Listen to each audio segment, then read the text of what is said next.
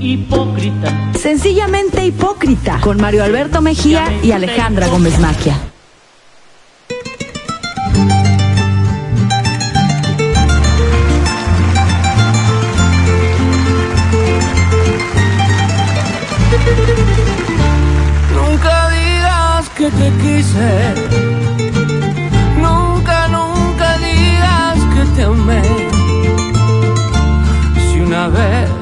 Lo dije, solo fue por interés. Oh.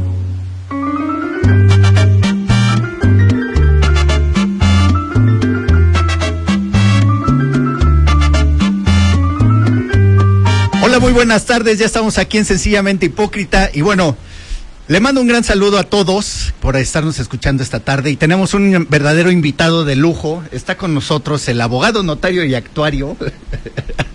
Como se les conoce del título general. Eh, mi querido Alejandro Romero Carreto, un abogado especializado en muchas áreas, pero me parece que dos son las principales. El, el ámbito notarial y el ámbito del derecho electoral. Pri- Principalmente, ¿no? De- del- derecho electoral en su momento. Muchas gracias ante todo al auditorio, que, es, un, honor estar en este, en este programa siempre tan escuchado por todos los poblanos, por lo ameno, por lo que se dice entre líneas y, y- y por, por lo, lo, lo profundo que son tanto Alejandra, Mario Alberto y mi amigo Nacho. Gracias, en todos, en todos sus... A Gerardo Tapia lo que lo quitamos a un lado porque no- ayer nos dijo una mentira legal, entonces, pero se la cobraremos. sé de cuál, sé de cuál, de cuál hablas. Pero, pero eso es parte de que, pero en, en realidad, ahorita que hablabas de en cuanto a mi persona, nunca, nunca lo, lo menciono. Digo, yo me aboqué al estudio del derecho eh, electoral en su momento al participar dentro de la función del poder. Claro, tú fuiste de- consejero ciudadano. Eh, no, fui director general del instituto. Ah, director general del instituto. entonces toda la operatividad y lo que era el marco normativo de, de- de- de la entonces este, del Instituto Estatal Electoral, Ajá. eh, pues lo, lo tenía uno que, que realizar Realmente el, el director del instituto es el que lleva prácticamente el control en los hechos operativos, Totalmente. 100%, él es el que prácticamente se encarga. Es, pongámoslo así, es el, el gran proyectista de, de, de- en realidad que dicen el pensante en, en- en las ponencias Es correcto, así que es. realiza pero acá en este caso sí eres de ejecución Así es. y, y cuentas con una serie de, en ese entonces contaba con una serie de direcciones que eh, realizaban toda la operación logística, como de siempre decía, trabajamos para un solo día. Ajá, claro. Se trabaja para un solo Así día, es. para que ese día salgan las cosas Así y se cumpla con Se está repartido en ocho meses, siete meses, por ahí, pero, Y de ahí va es arduo el trabajo. pero realmente todo se concentra en un solo día. O sea, se trabaja para un solo. Qué difícil. Y aparte también el, el, el papel del director, bueno, del que ahorita ya no está, ya ahora es el secretario ejecutivo, ¿no? El papel del director en ese tiempo, cuando tú desempeñabas, era difícil porque todavía había un enfrentamiento muy fuerte de los partidos políticos hacia las autoridades estatales. Era, era, Entonces, no- era- era era nuevo, complicado. era nuevo, ¿no? Quiero darle la bienvenida a mi querido Gerardo Tapia. ¿Qué Y- tal, Nacho? Quiero la que me palabra digas- para alusiones. Quiero que me digas qué mentira te dije, porque no hablamos ayer, ¿eh? Me, me la dijo Mario Alberto, fue a través de interpósita persona. No, Mario Alberto ya sabes cómo es. Él inventa todo lo que tiene que inventar, lo dice. Con esa imaginación que tiene, tan creativo. ¿Eh? Señor notario, qué placer saludarte. Caray, eh, qué honor escucharte, saludarte primeramente. Oye, una gente experta electoral como tú y tu servidor, ¿qué más podemos pedir?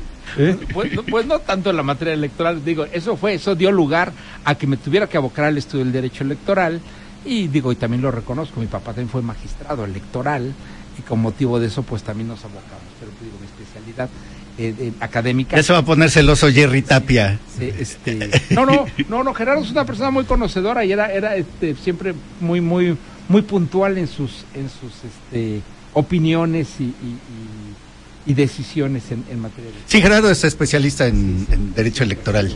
Pero ya sabes que cuando uno no está, abusa el otro de decir, pero es igualito a Mario, Mario Alberto Mejía. Ve el monstruo que construyó Manuel Alberto Mejía a Nacho Juárez. Mira lo que hizo todo. Un Frankenstein pensando. Oh, pero, pero, oye, pero Nacho resultó mejor, ¿eh? Andrés va a escuchar. Mi, que- mi querido Mario Alberto, tápate los oídos, por favor. Ah, oye, yo, yo vengo triste, la verdad es ¿Por qué, que mi querido Gerardo? Por la pena que, que vivimos ah, sí, claro, sí, sí. Nuestro amigo Alfredo Victoria que se nos fue, se nos adelantó en este, en este, en estos días, ¿no? Sí, eh, eh, el pasado, bueno, ayer en la madrugada, el ayer lunes en la madrugada, el doctor Alfredo Victoria, eh, colaborador también de aquí de Sencillamente Hipócrita, colaborador de Hipócrita Lector, gran especialista en todo lo que tenía que ver con epidemiología, gran conocedor de la, lucha y el combate contra la COVID-19, fue uno de los principales médicos especialistas del ámbito privado que enfrentó en la primera línea de la batalla del COVID. Y bueno, debido a esa profesión tan entregada que tenía, eh, muy conocido entre los círculos poblanos, él se contagió de COVID y desgraciadamente su muerte es una consecuencia, una secuela de la COVID que padeció, fue un infarto agudo al miocardio post-COVID, es decir, todo es una complicación de la primera enfermedad que tuvo.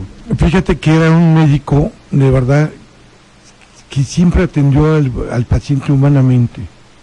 Yo lo conocí precisamente con Mario Alberto y, la- y, y Alejandra me lo presentaron.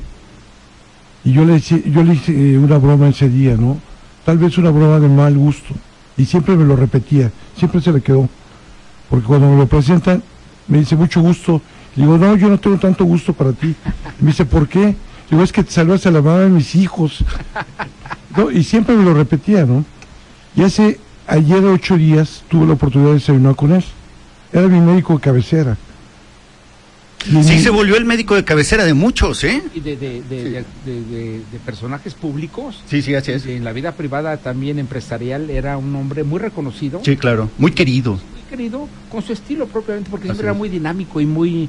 eh, iba siempre contra Hiperactivo. reloj. Siempre iba contra reloj. ¿no? Sí, sí. Pero lo hacía las cosas bien, se le reconoce en Puebla. Fíjate que me mandó su estudio, me revisó, me visitó para el miércoles siguiente, ¿no?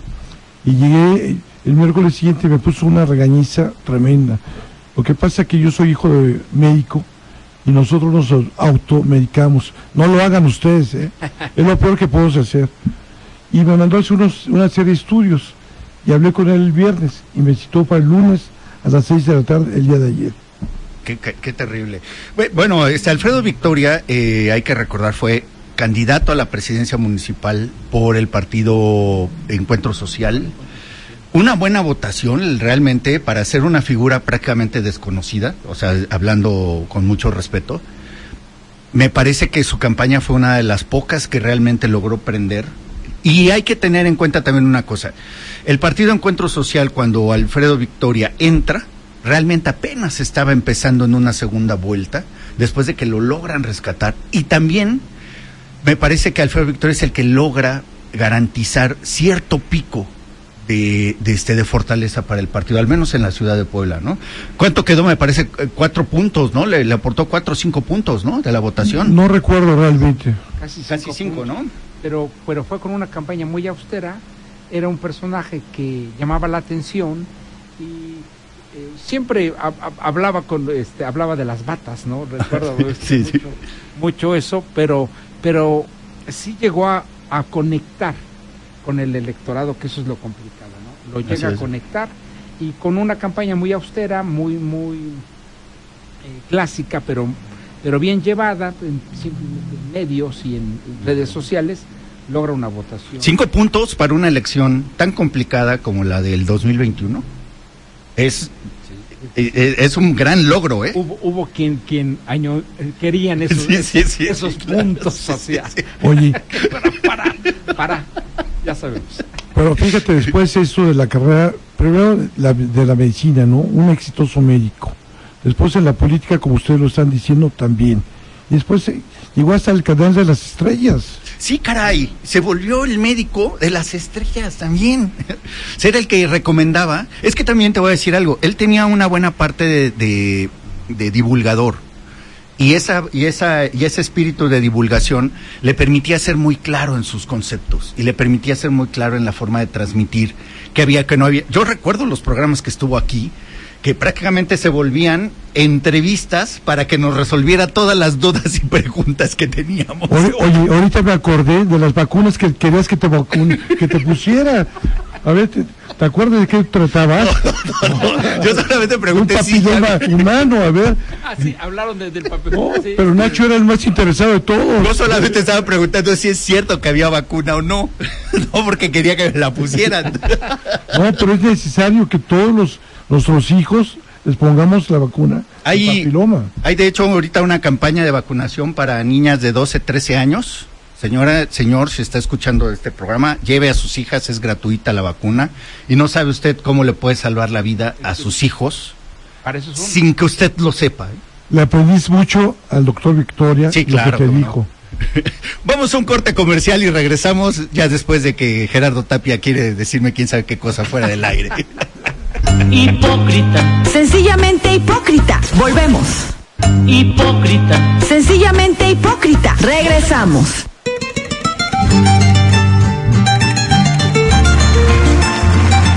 Ya estamos aquí en el segundo bloque de Sencillamente Hipócrita y bueno, estábamos platicando de nuestro querido amigo Alfredo Victoria. Me dice Gerardo Tapia una cifra demoledora, que es, es- se estimaba que él atendió durante la etapa de COVID, esta pandemia que, que- que vivimos, seis mil casos, seis mil casos de personas que lograron, bueno, nuestra negra nos la salvó, Sí, y que estuvo muy, muy Sí, sí, delicada. claro, sí. A- al papá de Mario Alberto Mejía también lo, lo atendió súper bien. Hubo muchos políticos que fueron atendidos por él y que siguen vivos gracias a él. ¿eh? Empresarios de todos los niveles siempre él atendía. Ah, bueno, ahorita nos estás platicando un caso de un empresario muy importante aquí de Puebla que al que también le este, lo atendió y lo logró salvar, ¿no? Sí, sí, te, te digo, tenía el don de gente siempre. El caso mío me dio tres veces COVID y siempre estuvo en mi casa. Cada vez que yo le hablaba, llegaba a las horas a, a revisarme. Pero con ese don de gente sencillo, amable, de verdad, créeme, créeme que cuando Mario Alberto me lo platicó en la mañana, aquí está mi hija presente, se me salieron las lágrimas, porque yo lo estimé muchísimo. Mi hija me decía, ayer lo comentaba y decía, era parte de la familia. Sí nos hicimos amigos. Terrible. No te quiero decir que éramos inseparables, no, pero cada vez que nos veíamos era con mucho cariño y mucho respeto. Y con toda mi familia siempre estuvo pendiente. Pues desde acá le mandamos un gran abrazo a toda su familia, a todos sus amigos. Eh, les deseamos de todo corazón una pronta resignación y bueno, como parte de todo este grupo de amigos que tenía, que teníamos un, cerca- un acercamiento con Alfredo Victoria, bueno, pues es un, es una verdadera noticia terrible y esperamos que haya pronta, resignación para sus amigos y familia, ¿no? Un abrazo a sus, a sus papás, son médicos los papás, y su hermana y su cuñado que ayer los, los tuve, tuve la oportunidad de conocerlos. Sí, fue muy, muy triste la noticia y pues también deja un buen legado. Deja un buen legado claro. de, de comportamiento, de comportamiento profesional y de comportamiento como persona, como ser humano. Esperemos que todo ese background de información y de investigación que tenía la haya, la haya podido con- condensar para poderla heredar, ¿eh?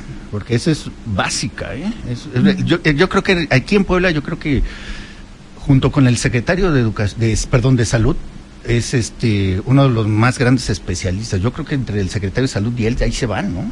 Sí, eran compañeros, creo que hicieron alguna maestría juntos. Oye, yo creo que Los Ángeles han de estar tranquilos, porque llega un buen médico a atenderlos. Ole, matador. Y bueno, cambiando en un tema totalmente radical, este, sacando, sal- saliendo de esas noticias tristes, está con nosotros, ya le habíamos platicado, nuestro querido este, Alejandro Romero Carreto, porque él está analizando una iniciativa que presentó la senadora y exsecretaria de Gobernación, Olga Sánchez Cordero, para meter mano de una manera sospechosa, extraña, nebulosa, En toda- Son las apreciaciones periodísticas y de investigadores del micrófono y de, la, En- y de la pluma. en la actividad notarial de México. Hay que partir de un hecho, mi querido Ale.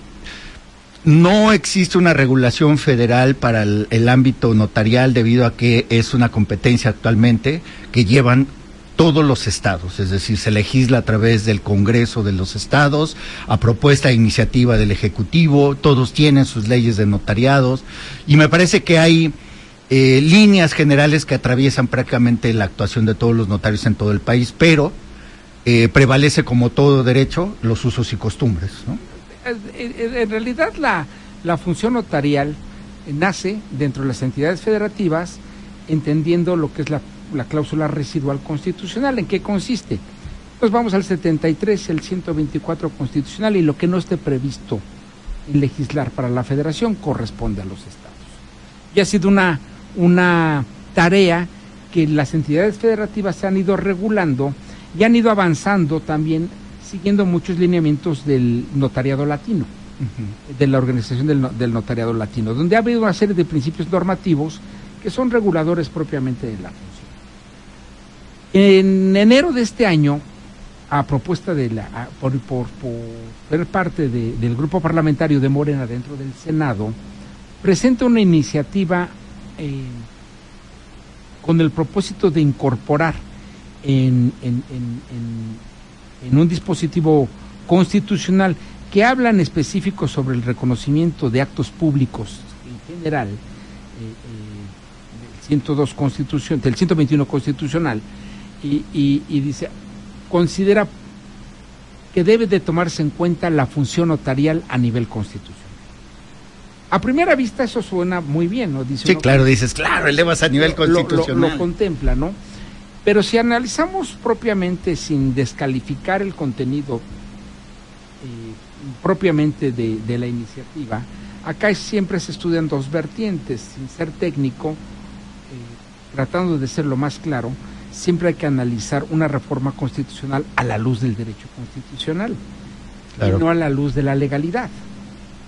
Entonces, dicen, va a regular una serie de situaciones y principios de legalidad en el comportamiento de notarios. No, eso, eso- eso ya está, está en Claro. la propia ley. Sí, pero que me fijen una serie de lineamientos a nivel constitucional en cuanto a la función notarial es restringir las facultades legislativas que tienen las entidades federativas. Es una apreciación constitucional. Ajá, claro. No, no hay, no hay mucho material que hable sobre lo que es eh, propiamente un federalismo legislativo, así como hubo el federalismo hacendario en su Así momento, que Puebla fue pionero en, en- en- en decir esto Sí, es sí, claro. propiamente el, legisla- el- el federalismo hacendario. Con esta te, recu- recuerdan de este eh, Sí, claro, la gran controversia que presentó Manuel Bartlett exactamente con, con motivo contra de, de- este Gabriel con motivo con- con- de, que hace una reforma y, y viene este la ley Bartlett y viene la controversia constitucional. En ese entonces participaba yo en el Congreso del Estado y fui parte de los representantes del Congreso quien tuvo a bien defender la, la reforma eh, que se hizo en su, en su- en su momento. Pero en este caso eh, es hablar propiamente de facultades legislativas. Y dicen, bueno, ¿en qué afecta o qué no afecta? Desde el momento en que empiezan a fijar una serie de situaciones dentro de la propia iniciativa, tales como que participe un ente privado en el examen de oposición, dice uno, no, ¿por qué me estás imponiendo dentro de una norma constitucional que sea el propio Colegio Nacional del Notariado quien venga si el Colegio Nacional del Notariado es una C? Esta iniciativa se presenta, se discute en comisiones y sufre un cambio. Y le dice, no tal cual como lo quiere presentar la senadora. Pero toman varias situaciones eh, reguladoras de las que ella misma inició. Y dijo principalmente cuatro puntos que no son malos, pero ya los contemplan las leyes. Examen de oposición. ¿ok? Y hoy en día, con la incluso la nueva ley del notariado que hay, hay una serie de requisitos que parecen que son sencillos, no pues están muy complejos porque dicen, además de las pruebas, además del, del tiempo que tienes que Ajá, claro. permanente, eh, tienes que, que cumplir todavía con una serie de, de requisitos. O se, se abrieron también unos que dicen, no, caray, esto se vuelve de alguna manera eh, peligroso, pero es perfectible la ley. Dos, acá ya limitan la edad del notario. en cuanto a su actuar. Tampoco es malo, pero, pero hay, hay, hay entidades federativas que incluso lo tienen a menor edad y otras lo tienen a mayor edad. ¿En qué quiero decir con que limitan el actuar del notario en cualquier edad? Y dicen a los 80 años no puedes ejercer más la función. Y hubo una crítica y pues dicen, no, a ver, que el hombre de 80 años ya no es una persona productiva. Claro, es una, una violación a, su- a Eh, sus garantías, claro. Volteate a ver los grandes presidentes ahorita que están arriba de los 80. Bueno, nada más echámosle una revisión al gabinete federal. Bueno, tenemos al director de CFE, ¿no? ¿Cuántos años tiene? Y es un hombre brillante Así y es, capaz. claro. y muy pensado. O sea, uno habla con don Manuel y todavía impone su manera de, de pensar, de razonar, eh, como, como, como, como personaje público. A refiero. Sí, claro, sí, sí, sí, así es. Es- es- y, y- y de inmediato empiezan a, a, pues, a sentir que hay una serie de situaciones de variantes que se pretenden imponer dentro de la Constitución General de la República. La crítica que se hace desde el punto de vista constitucional es decir, ¿por qué regulas conductas que le corresponden propiamente a los estados en ese tipo de entes? Contempla la función notarial como tal y punto. Pero no te pongas a regular porque ya estás invadiendo lo que es la cláusula. ¿A qué se refiere la cláusula residual? Que las entidades federativas entonces tendrán que voltearse a decir, no puedo dejar de normar sin observar lo que dice la Constitución en esta. Y es en eso, y dice. Y además una serie de principios que dice, te vamos a contemplar y me regulas por estos principios. Y también se hace una crítica a la iniciativa cuando le dicen Puebla, dentro de su propia ley del notariado, tiene una modernidad que muy poca gente lo ha visto. correcto. Y cuando dicen, ah, además, son reguladores de la actividad notarial los principios normativos que existen dentro del notariado latino. Es decir, que sin estar aprobados por, la las, por las propias legislaturas de los estados, puede invocar la aplicación propiamente de los principios como observancia o como inobservancia del propio. Ah, qué interesante. Entonces dice uno, Es como si uno mandara a llamar a la Comisión Interamericana de Derechos Humanos uno para que regule. normas, internacionales, claro, que- a las que hablabas.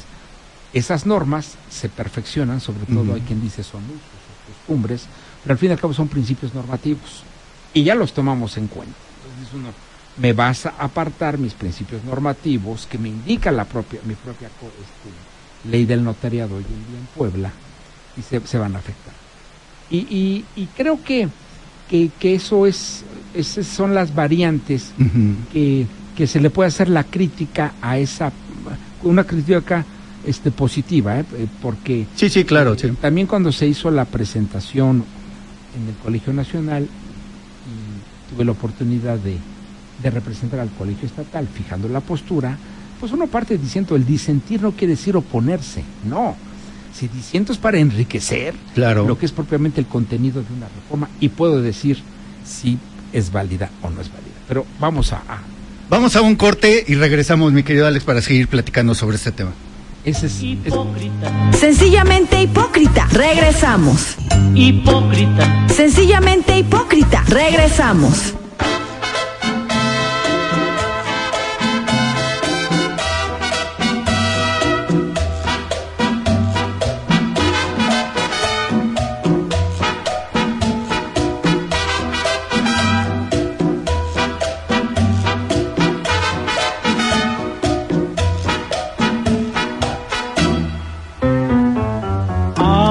Con tu corazón antes que nada. Y luego me dirás si no me quieres. ¿Por qué te empeñas en decirle a todo el mundo que solo libertad?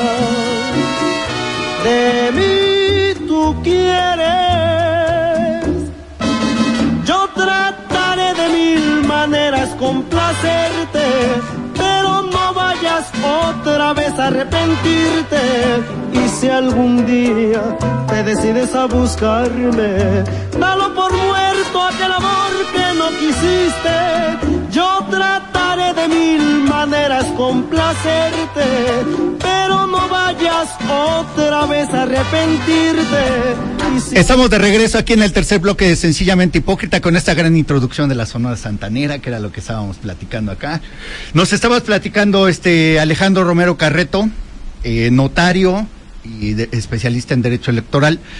Esta reforma que plantean en el Senado es una modificación constitucional que, desde tu punto de vista, lo que está sometido a discusión es querer regular la actividad notarial. Está bien que la reconozcan, entiendo, en un derecho, eh, perdón, en, el- en la Constitución, que sea ya elevado a nivel constitucional.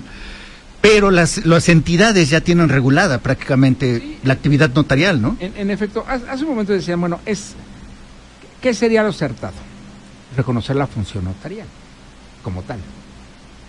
Pero el, el, el, el, el- el abocarse a querer regular conductas que son propias de las entidades federativas, por, por, por lo que tengan ellos proyectados o, o- o demás, eh, dicen, no, no quiero que sea esto, que no sea mayor a esta edad que sea por el examen de oposición de la manera que, que puede ser. O bien también hablan y dicen no auxiliares. Y dice uno, Uy, no más. entonces, dice la propia reforma, dice, no, sí los reconocemos. Si reconoces los derechos adquiridos de los que están, pero más adelante no puede haber. Y, y- y- y eso se planteaba en el, en el, en el, en el, en el Colegio Nacional cuando decían, no, bueno, a ver, tú estás buscas la excelencia profesional notarial.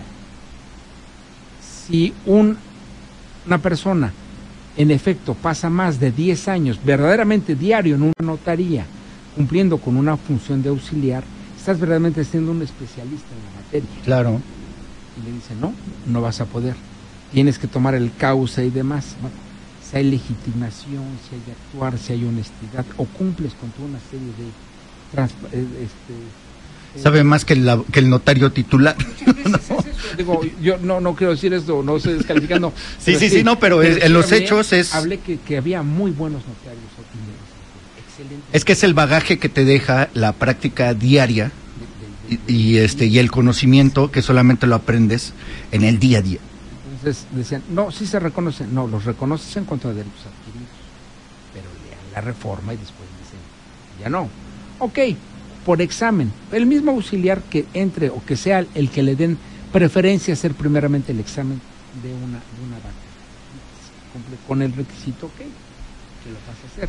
Poner en marcha esta iniciativa, este Alejandro, llevaría a que las legislaciones estatales quedaran sin efecto para hacer una modificación constitucional y emitir una nueva ley bajo las características que se establecen. E- Ese es el punto toral en este caso. Puebla, como sea en, en este sexenio, le da un, un- un- un giro al, al- al aspecto al, Algunos están a favor, otros en contra, pero me parece que es una buena ley, pero, ¿no? este, digo, perfectible. Sí, claro, Hay exacto. situaciones que en operatividad se confunde uno y, y el reglamento lo haría yo más reglamento. como, como legislar, dices, no, el reglamento tiene que ser un instrumento de ejecución de la propia ley que le ayude a la ley a, a aplicarse de Sí, claro, así es. En, en este caso, como toda reforma constitucional que va a implicar, ya es un tema incluso hasta delicado para la entidad federativa. Le dicen a la entidad federativa, tú tienes tanto tiempo para hacer tus cambios constitucionales y adaptarlos a la constitución. Y una vez que lo adaptes a la constitución, tienes tanto tiempo para adaptar tu norma secundaria a la ley, a tu, a tu constitución y por ende a la federal. Pero advierte, pero mientras tanto no otorgas una patria. Uh. Es Entonces decir, dice uno, ah, caray, ahora sí se están sirviendo con la cuchara grande y dice uno, ¿por qué? Si ya empezaron a andar y ya hubo una serie de gente que está tomando cursos en la libre, en el colegio de notarios, en instituciones este, públicas, a decir, a mí me interesa si es que se, se- se abren, Así se es. llevan a cabo Yo la- conozco mucha gente que está haciendo sus prácticas, gente que, que- abogados que no, que no, ahora sí que no tienen compadrino, no vienen con nadie, que se acogieron a la nueva ley del notariado en Puebla y están haciendo sus prácticas, van todos los días, lo que les establece, están haciendo sus exámenes, todo. Y, y dice uno, no, y lo suspenden. Y dice uno, ese es donde dices estás afectando la autonomía legislativa de la entidad federativa o le estás causando una situación a quien pretende ser notario con todas las... Incluso un mismo auxiliar, Claro. un mismo auxiliar que pretende le dicen, no puedes. Esto Le- es- perdón, le violentan sus garantías individuales. O sea, lo que se usó propiamente es un derecho profesional, si, si- si- se te va a violentar, porque se suspende y dicen, en este tiempo no hay. ¿Y por los tiempos qué es? Porque sería, entraría en septiembre a discusión. No creo que de la noche a la mañana, en una sola encendida. Ajá, no, no, no, no. Eh, y más una reforma constitucional. No, y aparte recuerda algo, que en eh, esta etapa de legislativa tiene que ver el presupuesto y siempre el segundo año, bueno, segundo semestre del año es, se lo lleva casi todo el presupuesto. Así es. Total, o sea, es- Entonces, Ahorita la no prioridad es el presupuesto y, lo- y Morena. sí. Poniéndole en plata. Es- es- Esa es parte de esa tarea, dice uno, en septiembre. Ok, vamos a suponer que, aunque ya, se- ya se presentó desde enero, hay una iniciativa ya, vamos a decir, eh, armada por las. Comisiones Unidas de Puntos Constitucionales y Legislativas, y dicen, a ver, vamos a hacer. Tampoco es tan fácil consensar con, con, con los senadores a decir, ahí te va una reforma Sí, así es. constitucional. Más aún cuando han prendido mucho las, las, la- el fuego en querer hacer reformas constitucionales. Tampoco le digo uno, uno le entiende lo que es los cabildeos legislativos y no son, y más en, en- en el Senado, ¿no? Son mucho más complicados Así es. que en, la. Sí, la discusión en el Senado es más compleja, es... Es más es- frontal. Sí, exacto, así más es. frontal, ¿no? Sí, así es. Y, y tan frontal como la, la- la de una entidad federativa, porque en, la- en las buenas épocas, de- de- de- cuando hay cuando hay debate en la entidad federativa, hay muy buen debate entre los legisladores de grupos parlamentarios. De entrada, eh, con lo que planteas, este, mi estimado Alejandro, es, eh, me parece que sería, al menos en esta legislatura, improcedente esta iniciativa, porque por lo menos en la Cámara de Diputados no alcanza la mayoría calificada para una reforma constitucional. Y en el Senado me parece que las cosas están a tal nivel de crispación y de, y de, y de, y de fragmentación en el mismo grupo parlamentario de Morena, que difícilmente podrán llegar a tener Un una cohesión para que les permita llegar al consenso, ¿no? Pero sí es preocupante que ya esté la discusión puesta. Ahora, no es la primera vez que hay una discusión en materia notarial, ¿no? Porque había uno que, también en la época en la que eh, don Manuel Barlet era senador, también un grupo de notarios fuimos a su comisión, que estaba un buen legislador de, de- de- de- de Acción Nacional, Rodríguez Prats. Ah, claro, sí. Jorge Rodríguez Prats. de- de- de Tabasco. y, y estaba también el entonces gobernador, el que también fue gobernador de, Veracruz en esa... en- Fidel Herrera, Fidel Herrera. Y, y era porque querían contemplar... eh, el presidente de la mesa del Senado era Miguel Barbosa. no, no, no estoy hablando de la, de la, de la anterior. Ah, ok, de ya. La, de la, Ajá. de, De la primera donde llega Manuel Bartlett. Llega Ajá. Manuel Bartlett. Este, eh, y en ese entonces lo que pretendían era que se contemplara y se fusionaran actividades eh, relativas a lo notarial y a lo mercantil con los corredores públicos. Se decía, no, se hace uno solo. Entonces, eh, nuevamente también hubo una defensa por parte del Colegio Nacional a decir, bueno, la historia, leanla, ¿no? Un poquito. ¿Qué, qué fue de las instituciones que no destruyó Napoleón? Pues el notariado, dijo, me garantiza legalidad, me garantiza una, una, una reflexión que tengo la historia del derecho. Ajá. No la destruyó. Es cierto lo que dice Gerardo, es muy atinado a decir en este momento hablar de una reforma constitucional, pero ya está en la mesa. Y con nosotros hay un instrumento ya que es un- Pero fíjate, pero te voy a decir algo más. Como me quedé pensando lo que había dicho Nacho de Morena. No, no únicamente Morena, PRI, PAN, todos los partidos políticos ahorita van a entrar en el cilindraje estar pensando cómo se pueden reelegir. Entonces, no va a haber Necesitan a los notarios. No va a haber reforma. Oye, no, efe- oye, efectivamente, fíjate, en el tema electoral se necesita mucho de los notarios. Claro, Ah, sí, claro, sí, sí. Son los Sí. que dan fe Son y los que- legalidad ajá. de todo. Sí, de, son- los, de los cochupos. Sí, son los que llevamos a los estrados de los partidos y decir, ¿Está o no está puesto? Sí, sí, sí. Es, es el, es un- un- un- uno de los principios es la certeza en el derecho Es correcto. electoral. Y sí, como te dicen, decía una de mis directoras en ese entonces, la, la casilla, las casillas son como las tortillerías, sabe uno dónde están. Ahí está la, ahí vamos a votar. Pero si la mueves, ya no hay certeza. Claro. Y, y dice uno, pues sí, muchas veces, no, pues era muy fácil, aquí ya no es, me voy acá, al otro lado. Llegué, no había nadie. Con esta reflexión de los cochupos nos vamos a un corte comercial. Hipócrita, Sencillamente hipócrita. Volvemos. hipócrita, Sencillamente hipócrita. Regresamos.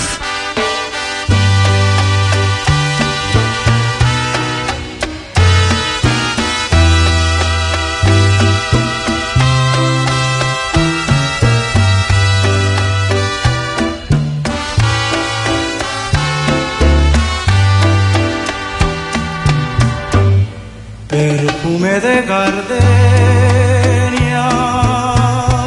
Ya estamos en el último bloque de Sencillamente Hipócrita y regresamos aquí con Alejandro Romero Carreto, mi querido Gerardo Tapia. Estamos platicando sobre una iniciativa que se está discutiendo actualmente en el Senado que me parece muy importante porque tiene que ver, aunque usted no lo crea, con las cosas del día a día de todos. Desde la seguridad de tu casa, la seguridad que puedas tener ante un hecho que te haya ocurrido, que te den certeza de que ocurrió, desde hasta que vendes tu coche, Todo. todo, todo. Porque el notario es una parte fundamental y esencial de la actividad social, este, en función no solamente mercantil, sino estas relaciones que tenemos Del día a día. del día a día. Y esta iniciativa pretende elevar a rango constitucional la función del notario, pero el único, la única cuestión que genera suspicacia eh, es eh, por qué regularlo si ya existe, por qué regularlo a nivel federal si ya existe todo un andamiaje legislativo local que permite tener ya pesos y contrapesos, tomando en cuenta las particularidades incluso de cada estado. O sea, son leyes que están hechas no porque se le ocurrió al legislador en turno, no, están hechas en función a las características de cada estado. Una regulación nacional vendría yo creo que también a generar un, un conflicto porque cómo adecuas una ley federal a estas particularidades. No es lo mismo el notario de Yucatán al notario poblano. O sea, y las, y las circunstancias eh, de, esta, de este trato diario, de comunidad, de sociedad, pues son totalmente diferentes. Nuestras relaciones están hechas con base en los usos y las costumbres, y es con base en eso como se hace la ley, y tú bien lo dices, ¿no? Lo que hace es reglamentarlo, norma- eh, eh, generar una normativa que te permita generar esa certeza, ¿no, mi estimado? Eh, en efecto, pero además hay algo muy, muy importante, de que está hablando de las entidades federativas. La ley al fin y al cabo es una variante social de comportamiento en un lugar determinado. Y no es lo mismo el comportamiento que está en el norte, en el sur, en el centro. Así es. Y las exigencias que puede tener el demandante de la, de la, de la función notarial o, o o- las mismas normas que vinculan la actividad. Yo siento que más que nada es querer dejar una firma, que no, está, no es malo, digo, hay trabajo y demás, pero, pero en este momento sí es mucho más fácil encontrar una línea de destrucción legislativa que de construcción legislativa. ¿A qué me Es refiero correcto. con eso? A que por el momento en lo que en el momento en el que estamos va a ser más fácil atacar el contenido de esa, de esa iniciativa que el empuje de esa iniciativa. En un inicio puede haber sido un gran éxito, es decir, contemplaron de inmediato esto, lo hicieron, había mayor consenso en el grupo legislativo y hoy en día, pues como, como dice Gerardo, están pensando más en otro tipo de actuar, de tareas que tienen y pues prácticamente estamos en, en un año electoral este, adelantado. Y, y, la- y- y entre los promoventes nada más están buscando el negocio. Ese ya es un comentario mío, no del abogado. Pero fíjate, Nacho, de verdad es que me pongo a pensar y los senadores o la senadora Olga Sánchez Cordero debe de respetar la autonomía de los estados. Antes de meter una iniciativa, debería de pensar la autonomía. Y más porque ella viene de la Corte. Así es. Entonces, en la Corte se ve precisamente que no se violen ninguna garantía ni de los estados ni individuales. Entonces ella ya la está violando, ya se le olvidó que pasó por la corte, que fue ministra. Y fue yo creo que mejor mini- ministra que secretaria y, se, y Sí, es lo que todo el mundo legisladora. dice. Ahora sí, ha estado en las tres funciones, ¿no? Sí. En el ejecutivo, en el O ejecutivo. sea, ella conoce, ella conoce las tres funciones. O sea, Y aparte es notaria. ah, y aparte no trae, o sea, imagínate cometer este error, porque para mí es un error, ¿eh?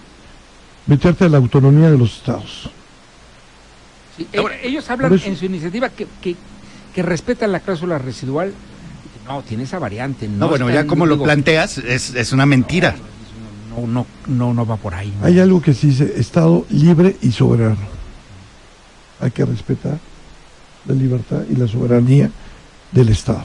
¿Procedería en un caso hipotético que se llegara a aprobar esta iniciativa un recurso de controversia constitucional? De bueno, sería ya en lo que es o, o- o la controversia o la, o la acción de A inconstitucionalidad. la ex- perdón, la acción de inconstitucionalidad, acción perdón, de tienes razón. inconstitucionalidad sería amparo o no.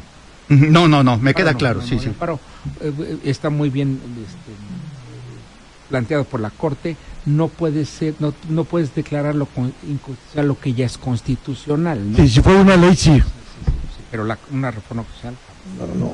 hay, digo, hay, hay quien se, se aventura a decir eso. Ajá. No, eso no, no, no, no, eso no. Y aparte, eh, lo que me, de- me queda duda es, ¿qué pasa, por ejemplo, con este caso que planteabas de, eh, está en puerta entregar 180 patentes, si no mal recuerdo, ¿no? O sea, eh, está en, en- en puerta hacer toda una serie de, de- de- de- cumplir con una serie de posiciones que indica y de requisitos que dice la propia ley, que va desde decir cuántas notarías tengo que eh, crear Crear. y después de crear es otra tarea, primero creo y después convoco. Ah, eh, y eh, y eh, resultas cuántas convoco. Y de las que llegue a convocar, si son de la hacienda o de las que sean, de las que sean, es que se cumplan con los extremos que dicen para que se pueda conformar y realizar el examen por cada una de las notarías que se. No es un trabajo Guau, qué, no, qué no, complicado. No, es complicado. Sí, sí, porque sí, sí, sí. Primero tengo que crear. Y para crear tengo que cumplir con lo que indica la ley. Desde ya puede haber inconformidades. Ya después de que creo el, número de notarías, ahora voy a convocar. Y la convocación es para el efecto de que te tenga que cumplir con el requisito para participar en el examen. que tienes que cumplir? Primeramente tener patente de aspirante. Y para tener la patente de aspirante hay que cumplir con una serie de requisitos. Y ya que tienes la patente de aspirante, ahora quiero optar por la titularidad de una notaría, pues también cumplir con otra serie de requisitos. Y con esto eres candidato al propio examen. Y hacer ahora es aprobar el examen en los propios. Por eso les decía, ¿por qué cambiarle tantas reglas al Estado si ya el Estado tiene, tiene su, su propia, su propio lineamiento, lo está aprobado? Es cierto, la ley. Y que les ha costado trabajo aparte irse adaptando porque sexenio tras sexenio es una nueva ley, una modificación a la ley, es un más candados para ustedes, más Desde requisitos. Del 2009 a la fecha hemos tenido seis. ¿Seis reformas? Seis leyes. Seis leyes. O sea, eh, no, no, cinco, pero y una con mucha, con mucho. Entonces, no, pues es un mundo. Entonces, ¿sabes? Es más, es atendiendo a variantes, y eso también lo presenté en, el- en el- en- en la propia. En la ponencia ya en... ponencia, o sea, a- a este, también en el contexto de Puebla no es sencillo, hemos tenido del 2009 tantas cosas. Y entonces no ha sido sencillo entender la forma en la que se tiene que, porque entendemos Independientemente es válido decir, hay, hay, hay, hay, hay posiciones o caprichos que en ese momento dicen esto va así, esto va así, y al final del día ese capricho o esa posición se vuelve débil, se vuelve débil. Tan es Claro. que era de la propia entidad federativa, dicen, no sirvió, no se aplicó, cámbialo, recíclalo, dale nueva vida. Sí, claro. Es- Ustedes como notarios están como el dicho de Monsiváis, ¿no? O lo que o lo que pensaba ya cambió, o, o o lo que entendí ya. Dejó de existir. Entonces, eh, sí, sí, de, de, de 9 a la fecha ha habido toda una serie de... ¿Qué pasa eh, si llegara a aprobarse en un caso hipotético esa reforma constitucional con todos los reglamentos que ya les están, bueno, con toda serie de normativas de reglamentación que les que les quieren imponer?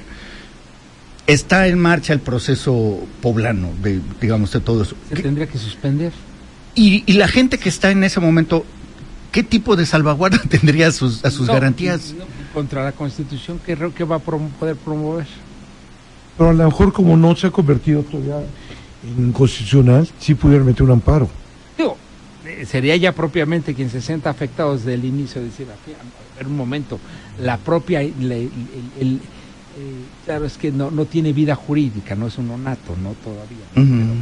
Pero, pero sí este, sí se puede ver afectado desde el inicio.